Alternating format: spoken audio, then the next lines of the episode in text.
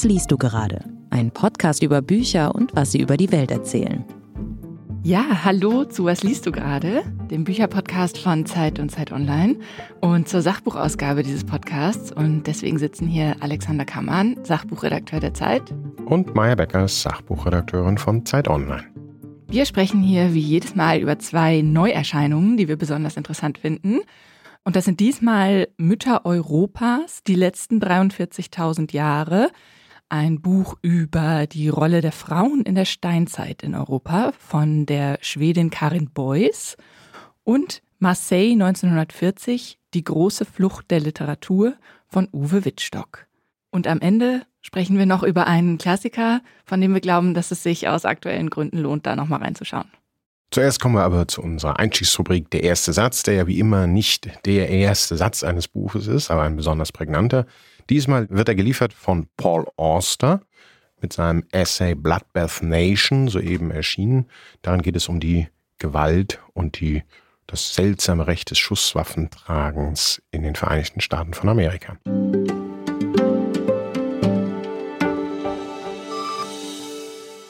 Der erste Satz.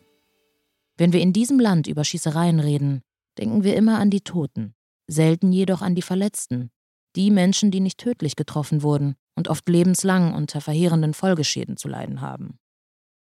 Ja, Paul Auster, einer der erfolgreichsten und prominentesten amerikanischen Schriftsteller der Gegenwart, 1947 geboren, lebt seit langem in New York und ist eigentlich auch mit dieser Stadt literarisch berühmt geworden weltweit, also in den 80er mit seiner New York-Trilogie und äh, dem bekanntesten Buch wahrscheinlich auch daraus, Stadt aus Glas. Mit seiner Frau Siri Hustvedt lebt er in der Stadt. Wichtige Titel Mond über Manhattan, Mr. Vertigo. Und zuletzt im letzten Jahr Baumgartner, sein neuestes Buch und äh, wirklich überraschend schnell oder parallel jetzt dieser Essay, aus dem wir eben dieses Zitat gehört haben, Bloodbath Nation, eigentlich ein uraltes amerikanisches Thema. Schusswaffen, Revolver, Colts, Amokläufe, all das, was mhm. man auch wir jetzt äh, jenseits des Atlantiks immer auch stark mit Amerika verbinden und eigentlich für uns, glaube ich, auch immer so eine starke, ja, amerikanische Fremdheit so vermittelt, weil wir das ja alles nicht so zum Glück kennen. Und Oster hat hier in diesem Essay eigentlich nochmal das Ganze durchleuchtet, diese amerikanische Gewalterfahrung plus die seltsamen, also wirklich immer wieder auftauchenden Debatten und dieses seltsame Stagnieren in diesen Fragen einer Gesellschaft, die so unbehaart, also richtig beharrt eigentlich auf dieser alten Tradition des äh, Rechtes eines jeden Einzelnen unter bestimmten Voraussetzungen eben Schusswaffen zu tragen. Mhm. Dazu muss man wissen, das Ganze ist auch tatsächlich mit schönen Fotos angereichert worden. Das heißt also Fotos des Fotografen Spencer Ostrander, Jahrgang 1984, also auch ein sehr intergenerationelles Projekt eigentlich zwischen den beiden und der hat tatsächlich Orte von Amokläufen. Ja, in Kirchen, in Supermärkten, also da, wo viele Amerikaner durch Schusswaffen äh, umgekommen sind, nochmal wie so ein wie so eine Erinnerungsstätte eigentlich durchfotografiert, wie ein Gedenkschrein eigentlich für all das, mhm. ja, da wo was passiert ist. Also eine Mischung aus, haben wir ja also mit Essay und Foto-Essay. Ja, es ist sein erster Essay, im Grunde, also sein erstes Sachbuch äh, in dem Sinne. Er beschreibt äh, sehr persönlich seine Geschichte mit Waffen auch, ja, von den Cartoons, die er als Kind gesehen hat, bis zu den Spielzeugwaffen, die man dann da selbstverständlich getragen hat, bis zu als Achtjähriger das erste Mal eine echte Waffe in der Hand halten und so weiter.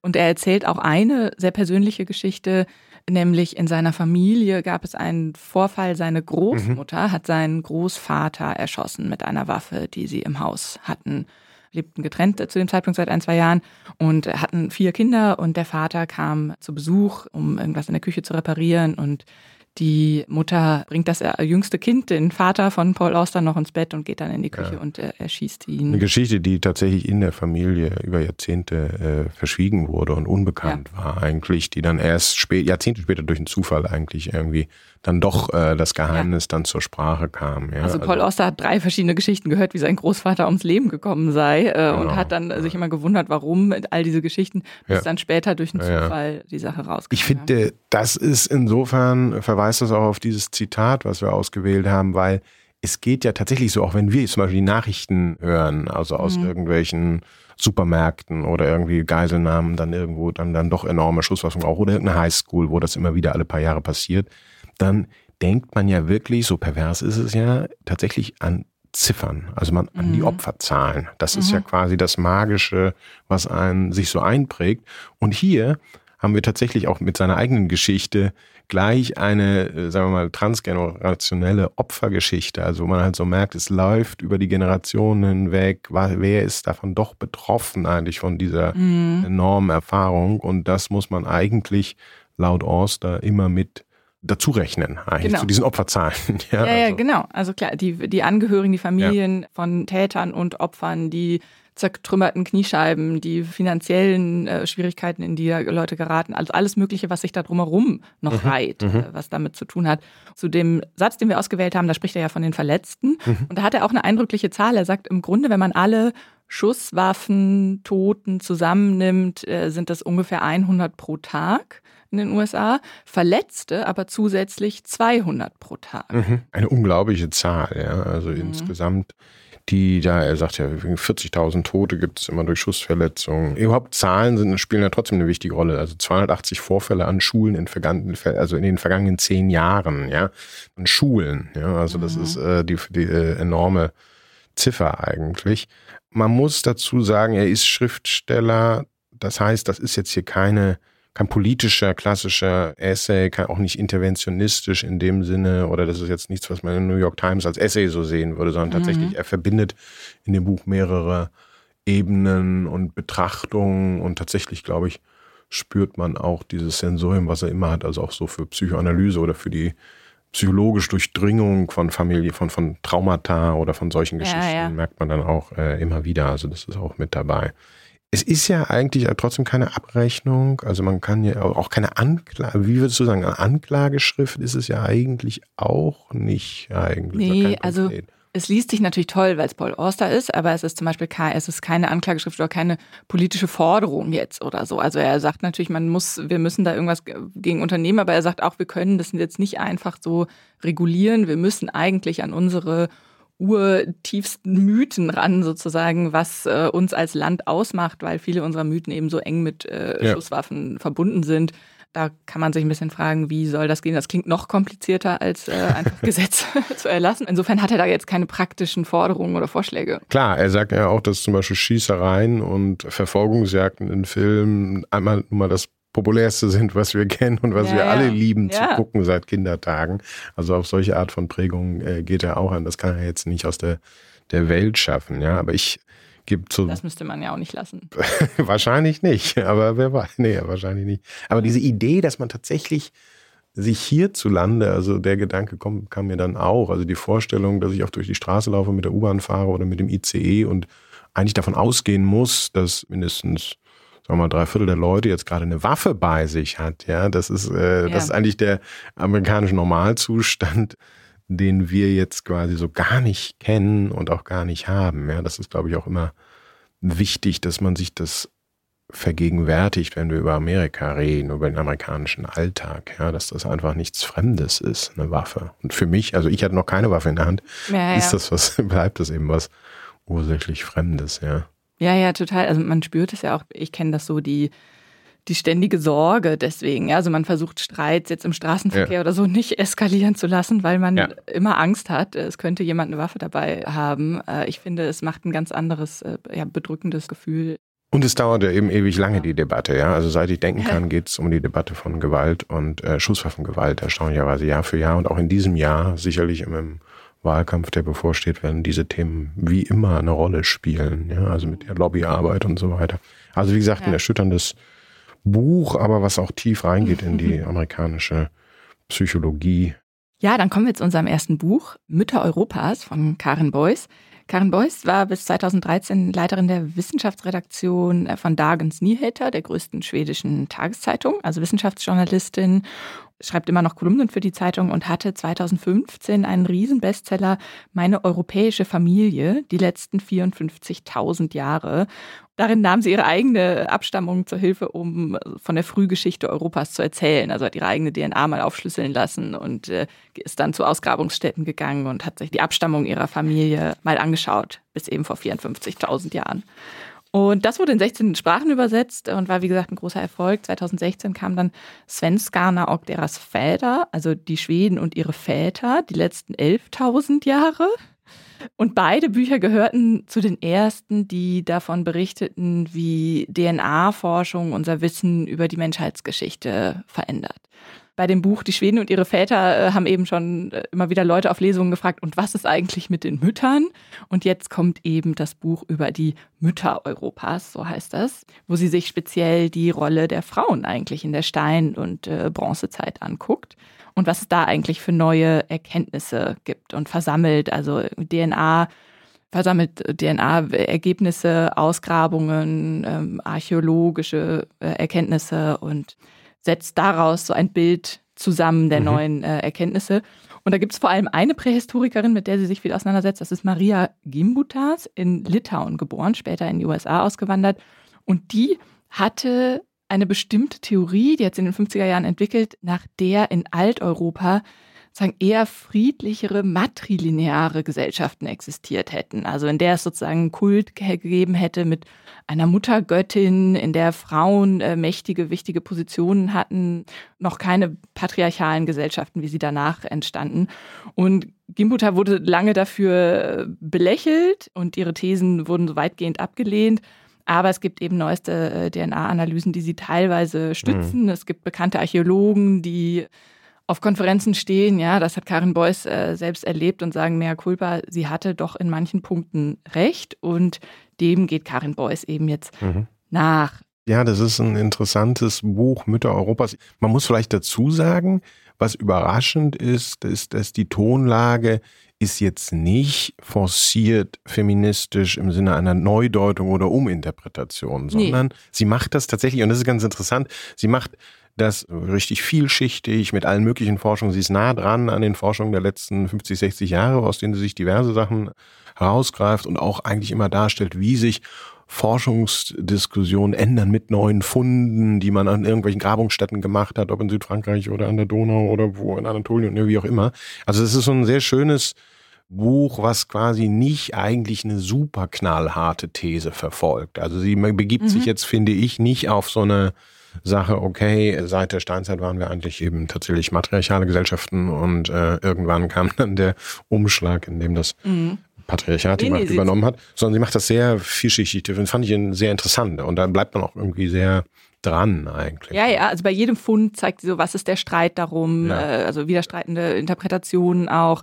Am bekanntesten ist wahrscheinlich die Venus von Willendorf, 30.000 ja. Jahre alt.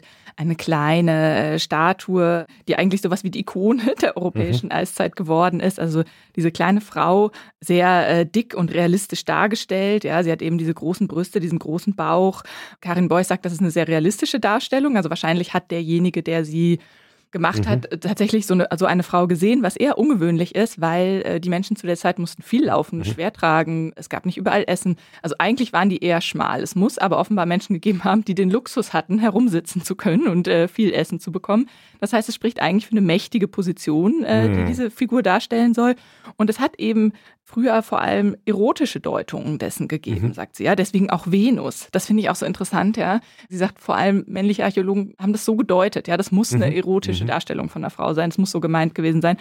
Man hat so viele Figuren äh, damals gefunden, die alle Venus heißen. Die Venus vom Hohlefels, die Venus von Grimaldi, wo man die dann jeweils hey, Ich glaube, in Museen habe ich lauter, lauter Glaskästen habe ich schon sowas gesehen, also ja. tausende gesehen, also ja. tausend, aber sehr, sehr viele gesehen. Und warum hat man die alle Venus genannt? Ja, also ja. sie sagt, die durften jetzt ihren Namen behalten, aber die Deutung hat sich doch verändert, äh, dass man jetzt eben nicht mehr davon ausgeht, dass das sozusagen erotisierende Darstellungen sind, sondern vielleicht auch Darstellungen von mächtigen Frauen, eher für eine Fruchtbarkeit stehen von Pflanzen, Tieren, Menschen, vielleicht für eine weibliche Göttin, eine Art Mutter Erde, äh, mhm, Göttin. Mhm, mhm, Diese Venus von Willendorf hat zum Beispiel ja auch keine Füße, also mhm. die kann nicht stehen, weshalb man davon ausgeht, dass die vielleicht auch ein Machtsymbol war, was man so in der Hand gehalten hat oder in einer Kette um den ja. Hals getragen hat. Also wie gesagt, man muss jetzt dazu sagen, glaube ich, du oder ich und ich, wir sind beide jetzt keine äh, Experten, was äh, prähistorische Archäologie anbelangt.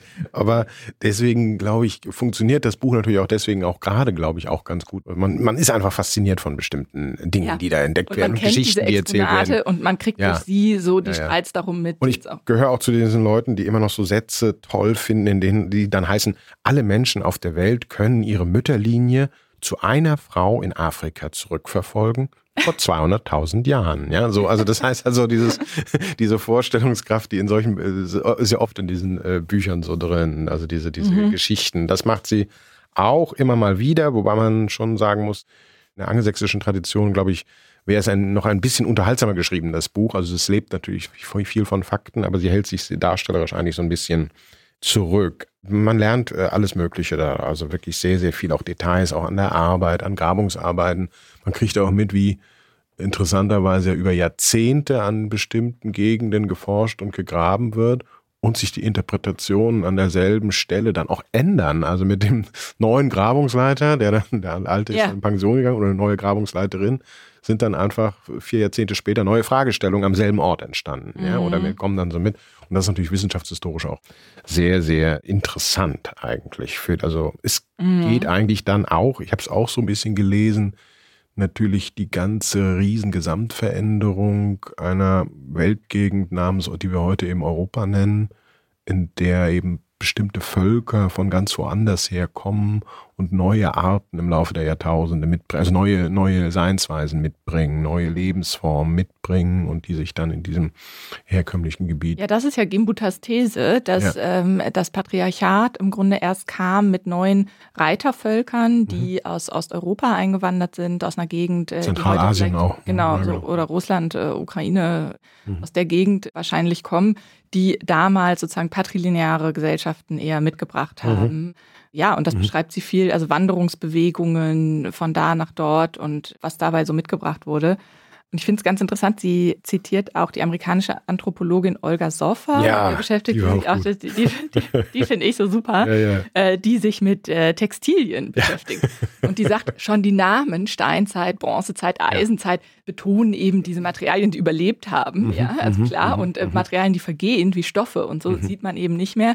Und dadurch kriegen wir aber so ein verzerrtes, auch vielleicht männlich verzerrtes Bild mhm. von dieser Zeit, weil diese Speerspitzen sind äh, mhm. über. Kennen wir auch alle aus dem Museum. Da, genau. ja. Und denken jetzt immer an Männer, die große Tiere jagen. Ja. Das ist aber eben nicht das ganze Bild. Und sie hat zum Beispiel so Ton, Fragmente untersucht äh, und ja, konnte und aus den Abdrücken dann sehen, dass da Textilien dran waren. Ja, und vor allen, Dingen, vor allen Dingen Netze. Also ihre Netze, These ja. war ja quasi, dass wir sehen die Speerspitzen oder die, ja. die, die Dinge, also und dann denken, okay, damit wird das Mammut erlegt oder mhm. irgendwelche anderen Sachen. In Wahrheit gab es sehr viele Netze, mit denen man Kleintiere gesammelt oder gejagt hat. eigentlich, und mit denen Frauen hat. womöglich auch an der Jagd genau, beteiligt waren. Das war Frauenjob und mhm. wahrscheinlich vielleicht das die große Ernährungsfrage. Also all diese Bilder vom Mammutjagen den Menschen äh, haben wir da vielleicht ein bisschen ja, ja. Äh, überbewertet. Also das steckt alles sehr viel drin in dem Buch. Also auch die Idee, zum Beispiel diese Entdeckung des Getreides und die Verarbeitung von Getreide auch wahrscheinlich stark Frauenarbeit gewesen ist. Und das ist ja diese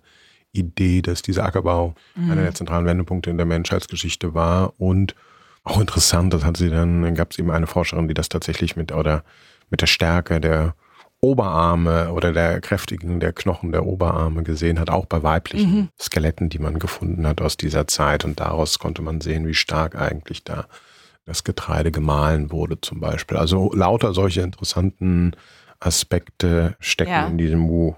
Man muss aber vielleicht präzisieren, dass Maria Gimbuta nicht die These aufgestellt hat, dass sozusagen ein echtes Matriarchat ja. vielleicht galt, sondern der Begriff, den sie benutzt und den fand ich interessant, ist matrifokal.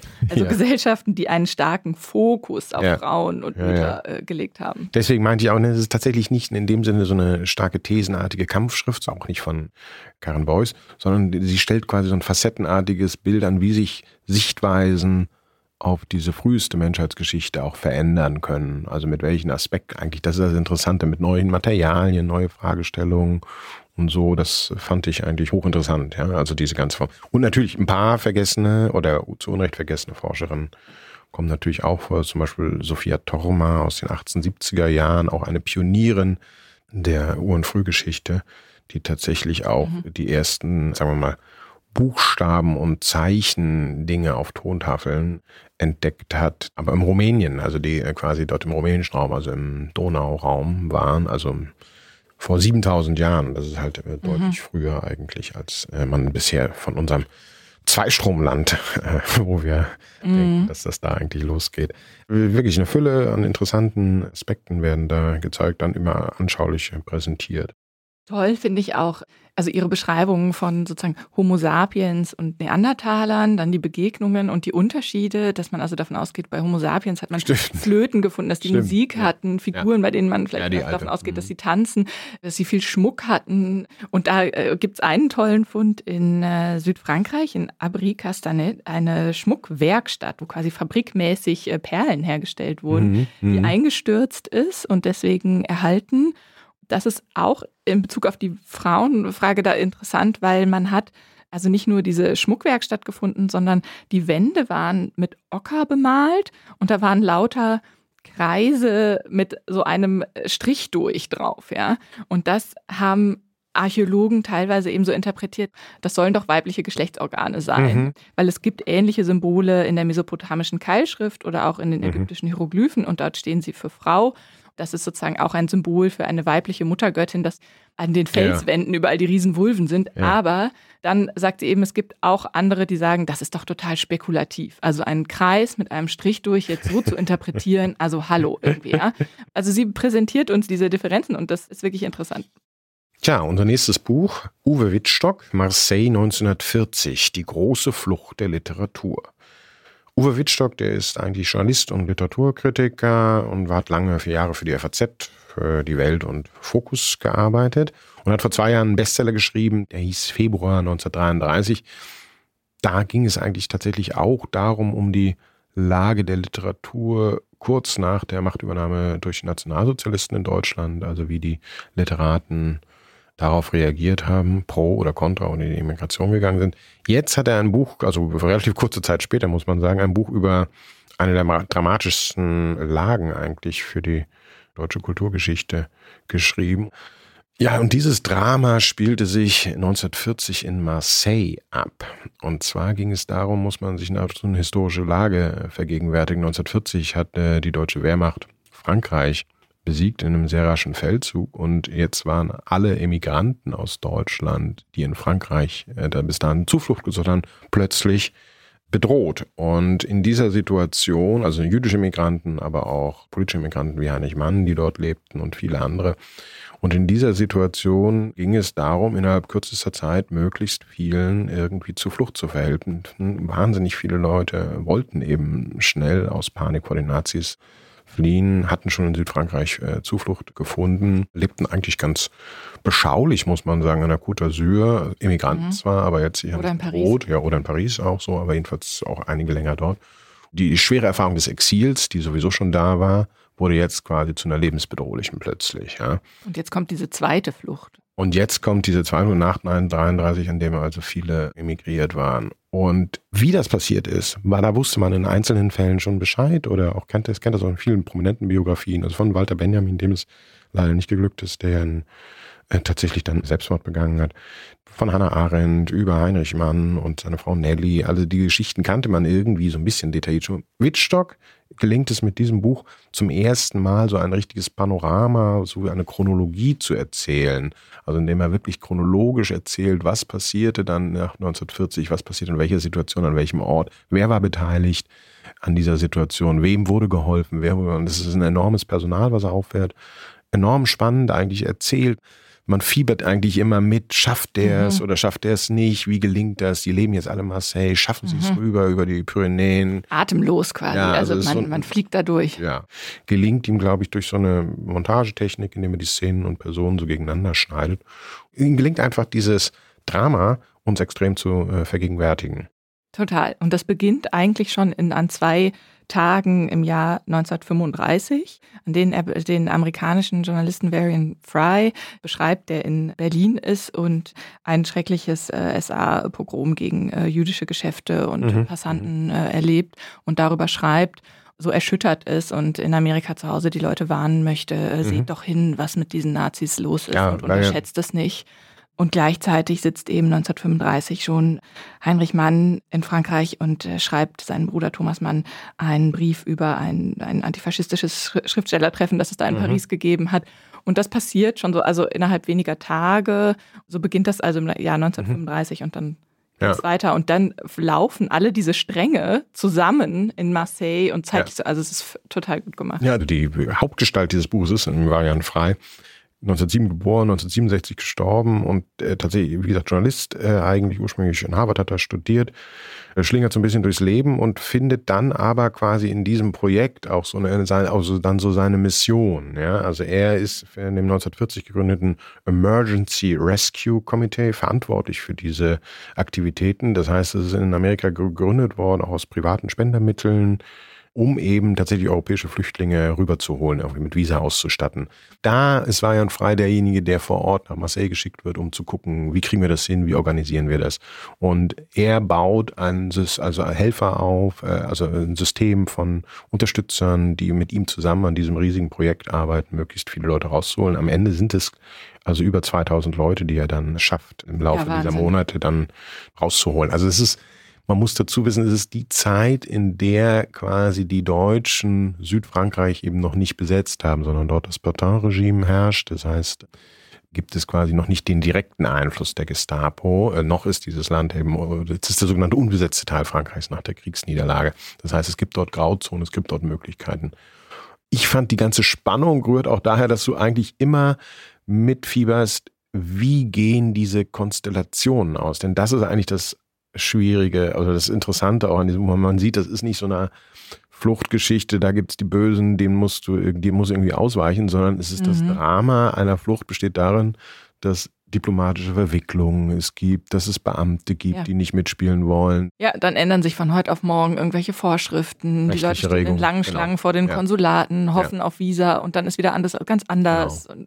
Dann kann der eine nicht nach Amerika einreisen, dann braucht man Transitvisa dafür. Also das ganze Drama eines bürokratischen Apparates wird dort sichtbar und eben diese Versuche, immer wieder Dinge in Bewegung zu setzen, zu unterlaufen, äh, irgendwie zu umschiffen, mhm. Risiken. Es gibt unglaublich viele Geschichten scheitern auch. Wir erleben mhm wirklich immer wieder Leute, die dann wieder festgenommen werden, in, in irgendwelchen Lagern landen, dann aus Lagern ausbrechen. Also so ein ganz, ja. es wird ein ganz breites Panorama sichtbar eigentlich. Ja. Und dann aber auch immer wieder französische Beamte, die im richtigen Moment mal weggucken und so. Genau. Ja. ja. Also der Wittstock schafft auch diese Personen natürlich enorm zu zeigen. Also Varian Frei wird eben äh, geschildert in seiner Aktivität. Dann gibt es tolle Figuren wie der Albert O. Hirschmann, der später einer der ganz großen Soziologen werden wird in Amerika, äh, in Princeton lange Jahre gelehrt und er ist einer der umtriebigen Helfer von Fry dort vor Ort. Ein alter Berliner jüdischer junger Kommunist, der quasi auch früh ausgewandert ist im Spanischen Bürgerkrieg war und einfach jetzt da so weiter umtriebig Action macht in Marseille, ja, also einfach mhm. so, so, so, so ein interessanter Typus und äh, das zusammenzubringen mit seiner späteren wissenschaftlichen Großkarriere ist äh, sicherlich sehr reizvoll und auch davon lebt also dieses Buch auch biografisch. Man hat die Schilderung von Benjamin, wie er sich fühlt, vor allen Dingen von den Unterstützern von Freie Lisa und Hans Fitko, die quasi in einem Pyrenäenort immer die Leute versuchen, über einen geheimen Grenzpfad über die, darüber über die Pyrenäen nach äh, Spanien zu schmuggeln, mhm. an den Posten vorbei. Also es ist hoch aufregend eigentlich. Ja, weil irgendwann legen keine Schiffe mehr nach über genau. ab in Marseille. Ja. Dann müssen sie nach Spanien. Und es ist halt immer so ein Kampf, ne? Also diese, ja. diese Idee, äh, die frei sitzt da im Hotel und wohnt halt dort und trifft sich mit allen möglichen Leuten. Dann werden irgendwelche Pässe besorgt oder irgendwie Geldmittel rübergeschoben oder irgendwie tägliche Job äh, besteht dann so in diesem improvisieren und Projekte machen, Taktiken sich überlegen und immer reagieren. Und zwar unter den misstrauischen Augen eigentlich seiner eigenen Landsleute, also in der amerikanischen Konsulat.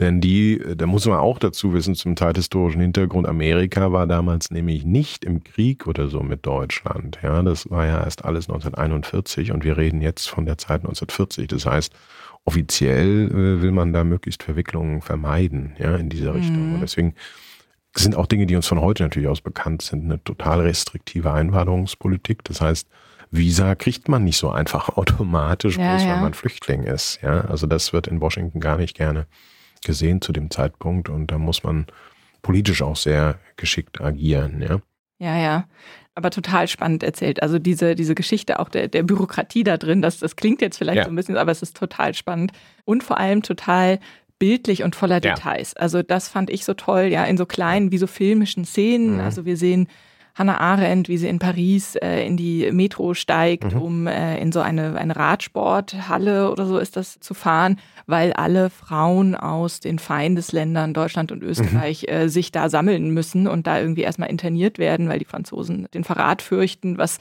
natürlich erstmal absurd ist, weil die meisten, die da sind, eben auf der Flucht sind, erklärte mhm. Feinde der Nazis sind. Aber wir sehen sie also, wie sie in dieser, in dieser Halle ankommt und dann haben sie natürlich Angst, dass Bomben auf diese Halle fallen und sie fragt irgendwie die hinter sich, sind so in so kleinen Abschnitten eingeteilt, ob sie zu ihnen, da ist so eine etwas festere Wand, dahin klettern darf, wenn die Bomben fallen, ja. Und die sagen natürlich, äh, komm rüber, aber allein diese Szenen, ja, in diesen mhm. Hallen und wenn es dann irgendwie um die Flucht auch zu Fuß über die Grenzen geht, irgendwie, ja, wir sehen Alma Mahler, wie sie mit einem Koffer, in dem sie Noten von ihrem Ex-Ehemann äh, Gustav Mahler hat, die sie in den USA verkaufen ja. will, um irgendwie ein bisschen zu Geld zu kommen, die Koffer und ein paar Zigarettenschachteln, um die Grenzbeamten zu bestechen, trägt und äh, läuft. Ja. Und also, also sind die ganz großen bildlichen Szenen. So. Sind die ganz großen klangvollen Namen, die wir ja auch kennen. Du sagtest Alma Mahler-Werfel mit ihrem Mann Franz Werfel, damals mhm. dem Schriftsteller. Dann eben ja Leon Feuchtwanger, der Heinrich und äh, mit seiner Frau Nelly und seinem äh, Neffen Goloman, ja, also die äh, sind also wirklich, also ganz äh, große Namen, die als die ganze Zeit auftauchen, die wir kennen und die hier so zusammengeschnitten eigentlich werden. Also man merkt, die sind alle an diesem Ort, in dieser Weltgegend existenziell ja. bedroht und das ist quasi diese große Brücke, die da Fry eigentlich organisiert, der ja eigentlich ein, kein so gutes Schicksal dann später hatte. Also nach dem Krieg ist er dann weitgehend nee. vergessen worden, so ein bisschen. Also er hat dann auch zwar ab und an mal Auszeichnungen gekriegt, ab und an mal ein paar Jobs. Also richtig glücklich und großartig ist er nie wieder äh, geworden. In Berlin ist immer noch eine Straße dann benannt worden. Also er ist irgendwann dann auch richtig wiederentdeckt worden, muss man sagen, in den 90er Jahren. Am Potsdamer Platz in Berlin gibt's eine nette Variant-Freistraße immerhin in diesem Buch bekommt also dieses ganze Ereignis, dieses ganze Vorgehen so ein richtiges Panorama, was gleichzeitig aber auch so eine enorm spannungsgetriebene Sache ist. Also man liest es wirklich von Seite zu Seite und hat die Schicksale da alle so nebeneinander erzählt oder ja. miteinander verschränkt. Ja? Also hochinteressant und spannend. Werbung.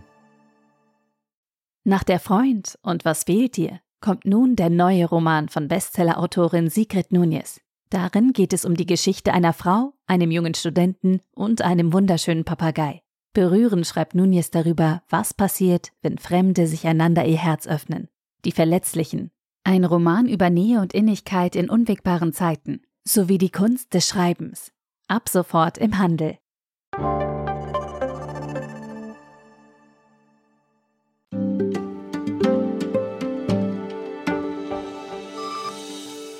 Der Klassiker.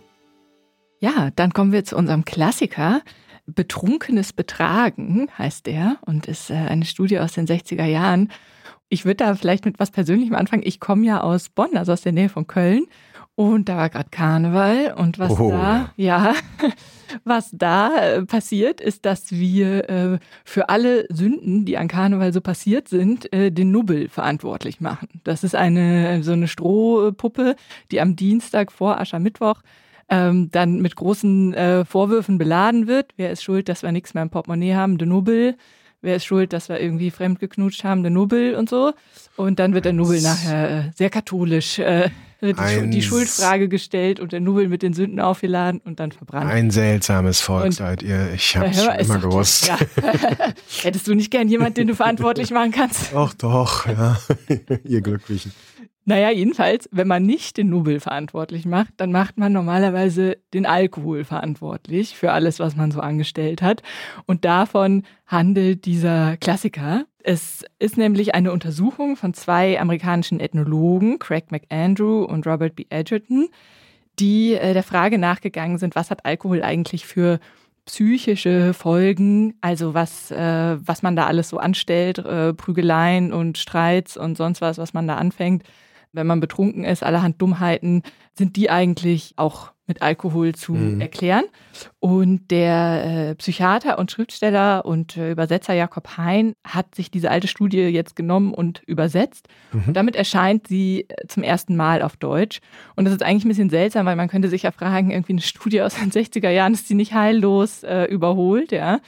Hein sagt aber, selbst als Arzt und Psychiater, nein, interessanterweise sind diese Erkenntnisse so aktuell wie eh und je. Wir wissen nämlich allerhand mittlerweile über den Alkohol, also dass er irgendwie die Motorik stört, mhm. äh, den Gleichgewichtssinn, dass wir ein bisschen langsamer im Geist werden. Aber die Frage, ob er eigentlich psychische Hemmungen abbaut und ob man dann eigentlich wirklich so zum Spielball seiner Triebe sagt, er wird, das ist interessanterweise bis heute nicht nachgewiesen. Und äh, deswegen hat er sich diese alte äh, Studie eben hervorgeholt und jetzt neu übersetzt. Ergebnis dieser beiden, von McAndrew und Edgerton, ist nämlich, dass sich das damals, also dass sich das nicht nachweisen ließ. Sie haben sich eben betrunkenes Betragen von Leuten auf der ganzen Welt angeschaut und ja. Es ist wieder herrlich, ne? Ethnologen. Gefunden, ja. ja, Ethnologen äh, in ihrem Riesenstreifzug durch die Geschichte und Weltgegenden. Das ist äh, immer wieder herrlich. Ich lese das ja wahnsinnig gern weil die haben Quellensammlungen von äh, Missionaren, Überlieferungen aus dem 16. Jahrhundert, von irgendwelchen anderen äh, andere Kulturen, Begegnungen zwischen den Kulturen, in denen dann immer beschrieben wird, wie sind die Rituale, wie sind die Feierregeln, wie sind die Kriminellen, also wie sind die Praktiken und all diese äh, Sanktionierungen und sonst was und das alles immer in Bezug auf Alkohol. Und schon allein das ist einfach eine wunderbare Lektüre eigentlich, diese Quellentexte dann immer jeweils zu sehen, die die beiden arrangieren.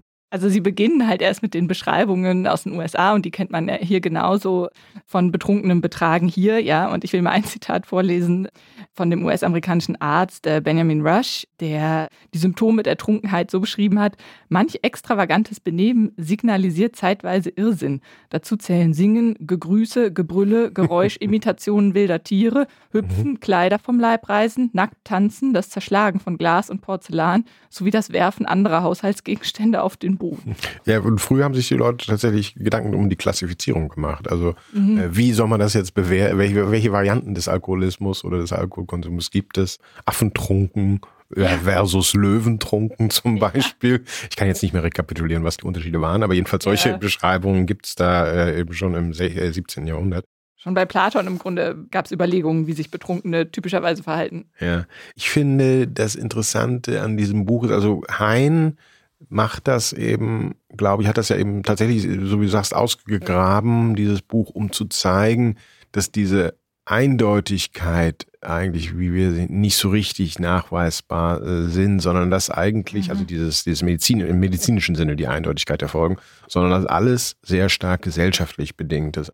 Unser betrunkenes Verhalten ist nicht irgendwie atavistischer Urzustand im Sinne von, alle Menschen reagieren ja auch nicht gleich, sondern hat eben sehr viel damit zu tun, wie in unserer Gesellschaft getrunken wird, was für Vorbilder des Trinkens wir haben und also solche Geschichten kommen damit rein. Und das hat aber, glaube ich, Hein sehr fasziniert und eben die beiden damals auch. Ja, also dieses, ich habe das auch so gesehen, so ein bisschen so, weißt du, 1969 entstanden, junge Ethnologen, die sich so hinstellen und ich glaube, so ein bisschen auch anschreiben gegen die damals wahrscheinlich noch eher vorherrschende Allmacht der Medizin. Also Ethnologie ist ja jetzt auch kein so super etabliertes Fach.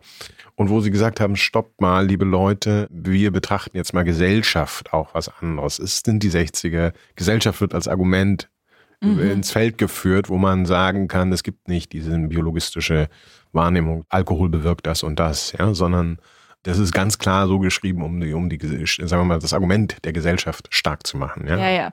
Und dass wir uns typischerweise, weil vielleicht aggressiv oder ja. promiskuitiv oder wie auch immer verhalten, wenn wir ja. betrunken sind, sagen, sie hat eher kulturelle äh, Gründe. Okay, also sie ja. untersuchen eben äh, Beschreibungen von, von anderen Ethnologen, die in anderen Ecken der Welt waren und da eben ganz andere Sachen beobachtet haben. Also zum Beispiel gibt es da eine Fischfangkommune äh, namens Takashima, eine kleine japanische Insel. Die Menschen da leben so sehr streng und rigide, ja, in meistens drei oder vier Generationen Haushalten, was immer wieder äh, Probleme bringt. Aber es ist ganz wichtig, sich nicht offen zu streiten, ähm, dass man ganz geschmeidig ist in jedem Umgang, ist ein wichtiges Ideal. Es gibt eine ganz rigide Sexualmoral. Frauen müssen noch Jungfrau sein, wenn sie heiraten. Und diese Ethnologen sagen also eigentlich, eine Gesellschaft, in der man denken würde, relativ viel wird unterdrückt, vielleicht an Aggressionen auch und an Konfliktpotenzial, was wir doch immer typischerweise sagen, was rausbricht, wenn mhm, Leute betrunken mhm, sind. Und da passiert aber das Gegenteil. Also wenn die Leute da trinken, werden sie ganz friedvoll. Äh, sie mhm. nehmen sich in den Arm und singen vielleicht mal ein lauteres Lied als sonst, aber man sieht gar, gar nicht diese Ausbrüche. Mhm. So, bei anderen, in anderen äh, Kulturen beobachtet er das dann auch. Da werden die Leute eher sogar stiller und in sich gekehrt. Ich hatte in meinem Kopf es diesen, äh, den berühmten russischen Kulturanthropologen äh, Michael Bachtin und mit seinen Studien über Karneval. Da wird immer ja der Karneval als großes archaisches Exzesskontinuum gezei gezeigt, mhm. eigentlich, also Ausbruch. Und hier hat man so ein bisschen den Eindruck äh, bei den beiden, es geht schon darum, eigentlich Alkohol auch so ein bisschen so als Regulatorium zu begreifen, was Gesellschaften so auch mhm. haben. Also es mhm. eben gemeinschaftliche ja. Rituale, ganz wichtig, ja. aber auch das kommunikativ-gemeinschaftliche dabei kommt da immer wieder in allen Kulturen so ja, hoch. Ja. ja, weil sie sich natürlich auch fragen, warum gibt es dann diese Freiräume unter Alkoholkonsum? Also dass zum Beispiel Straftaten weniger bestraft werden, sagt Hein, wenn man betrunken ist, mhm, dass es mhm. immer wieder auch als Ausrede gelten Absolut, kann. Absolut, ja. Und kurios, ich, wirklich ja, kurios. Er also, hat tolle, haben, wir haben tolle Beispiele. Ist ja. wirklich verrückt, ja. Und dann sagt er so, aber eigentlich, also das lässt ja eher darauf schließen, dass eine Gesellschaft diese Freiräume eben schaffen mhm, will, ja, richtig, quasi ja. als, als äh, regellosere Räume oder so, ja, dass das genau. eben gesellschaftliche Gründe hat, dass man die so. Ja, ja, ja. Schlagendes Beispiel fand ich auch zwischen, äh, wenn wir jetzt die amerikanischen Ureinwohner sehen, ähm, die dort, also in, im Umgang mit den weißen Kolonisatoren machen, die, das ist ein großes Kapitel darüber, mhm. natürlich, und interessante Kapitel für mich, auch wo man noch nie so richtig drüber nachgedacht hat, zeigt der eben tatsächlich, wie unterschiedlich in Kanada und in den USA quasi diese Kontakte mit Alkohol ablaufen. Und zwar machen, mhm. das ist so schön, dass die beiden, also die beiden sind das ja, zeigen, dass es in Kanada die große Hudson Bay Company gab, die quasi eigentlich alles monopolisiert hatte dann und den Pelzhandel und so weiter. Und schon ist das Ganze geregelter. Also die sind nämlich am geregelten Umgang quasi äh, mit ihnen, mit den mhm. äh, kanadischen Ureinwohnern, quasi am Pelzhandel und so weiter mhm. interessiert, unternehmerisches Interesse und so weiter. Während das amerikanische Wildwest-System eigentlich so läuft, dass einzelne Trapper unter Lebensgefahr oder wie auch immer im, im Fight da irgendwie einen ganz anderen Umgang haben mit äh, jeweils in, in den Kontaktschwellen, also wo es Kampf, Alkoholismus und, und äh, so Exzess dann eigentlich ja, gibt. Ja, ja. Und schon ist dahinter wieder die Art des geregelten versus des äh, anarchisch, libertär, brachialen, gewaltsam, was man mhm. in Amerika so hat. Die dann quasi in dem gespiegelt werden in dem Umgang mit Alkohol, wie passt sich jemand an an den Brandwein oder nicht, was ist der Brandweinkonsum des Weißen, dann quasi das Vorbild für das eigene Verhalten oder wie kann man darauf reagieren. Also hochinteressante ja, ja. Beobachtung ja, da drin. Ja. Apropos äh, indigene Bevölkerung, man muss vielleicht dazu sagen, dass es ein Text aus den 60er Jahren ist. Das heißt, er ist voller sexistischer Klischees und vielleicht auch. Äh, Echt, ja, findest du? Äh, das, ja, behaupt, klar. das behaupten die immer so. Ich habe es ja, nicht so also, gefunden. Ja, natürlich. ja, egal, da, wird, ja, da fallen so Sätze wie: noch die anständigste Dame wird plötzlich irgendwie obszön und äh, vulgär und irgendwie promiskuitiv, wenn sie was getrunken hat. Ist aber ein so. Quellentext.